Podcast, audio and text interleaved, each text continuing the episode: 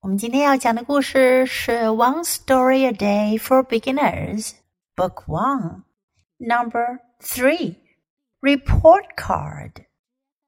Pat stopped working and came out of his office. He wanted to see what others were doing in the next room.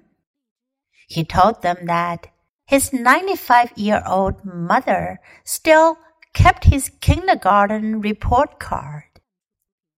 What did the report card say? asked one of his friends. Stop visiting your neighbors, said Pat. 这个小故事标题叫 “Report Card”，是指学校里发给孩子们带回家的报告书、报告卡 （Report Card）。 Pat stopped working. Pat 停下了手上的工作，and came out of his office，走出了办公室。He wanted to see what others were doing in the next room. Next room，隔壁的房间。他想看看隔壁的房间里其他人都在做什么。He told them that his 95-year-old mother still kept his kindergarten report card.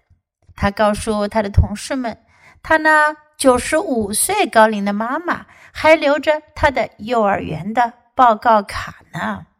Kindergarten，幼儿园。What did the report card say? asked one of his friends. 有个朋友就问他啦：“那你的报告卡上说什么啦？”Stop visiting your neighbors," said Pat. Pat 就说了，他的报告卡上写着的是 "Stop visiting your neighbors."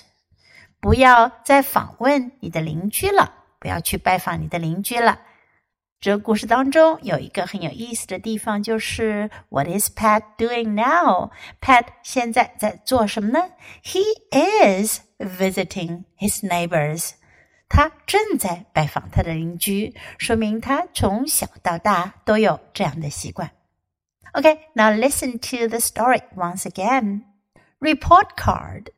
Pat stopped working and came out of his office. He wanted to see what others were doing in the next room.